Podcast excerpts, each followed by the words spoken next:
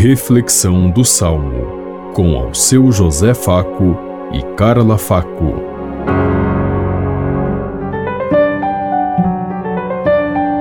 Paz e bem a todos os ouvintes que estão em sintonia conosco neste dia, na meditação do Salmo 55.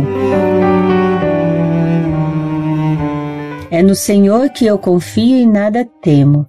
Tende pena e compaixão de mim, ó Deus, pois há tantos que me calcam sob os pés, e agressores me oprimem todo dia. Meus inimigos de contínuo me espezinham, são numerosos os que lutam contra mim. É no Senhor que eu confio e nada temo. Do meu exílio registrastes cada passo, em vosso odre recolhestes cada lágrima, e anotastes tudo isso em vosso livro. Meus inimigos haverão de recuar em qualquer dia em que eu vos invocar. Tenho certeza, o Senhor está comigo. É no Senhor que eu confio e nada temo. Confio em Deus e louvarei Sua promessa. É no Senhor que eu confio e nada temo.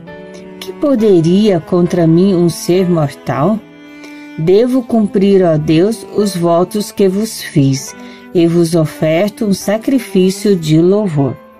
É no Senhor que eu confio e nada temo. É no Senhor que eu confio e nada temo.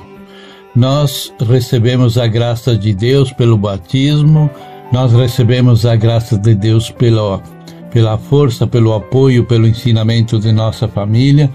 Nós recebemos a graça de Deus pela comunidade onde nós vivemos, por todos aqueles que comungam o mesmo Deus, o mesmo Senhor, uma mesma graça.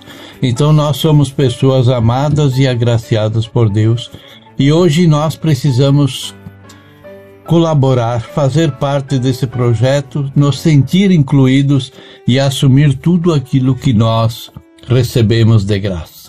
Como diz a palavra, recebeste de graça, dai de graça.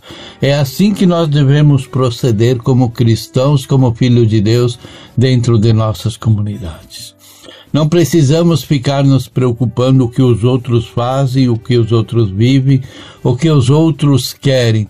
Nós temos que fazer a nossa parte. Essa é o grande o grande pedido de Deus que cada um de nós descubra qual é o seu quinhão dentro desse projeto de mundo em que nós vivemos. Cada um deve fazer e assumir o seu lugar para que nunca esse lugar se sinta vago e abandonado, que esteja sempre preenchido com nossa presença, com nossa luta e com nossa ação. Pensemos em tudo isso enquanto eu lhes digo. Até amanhã, se Deus quiser.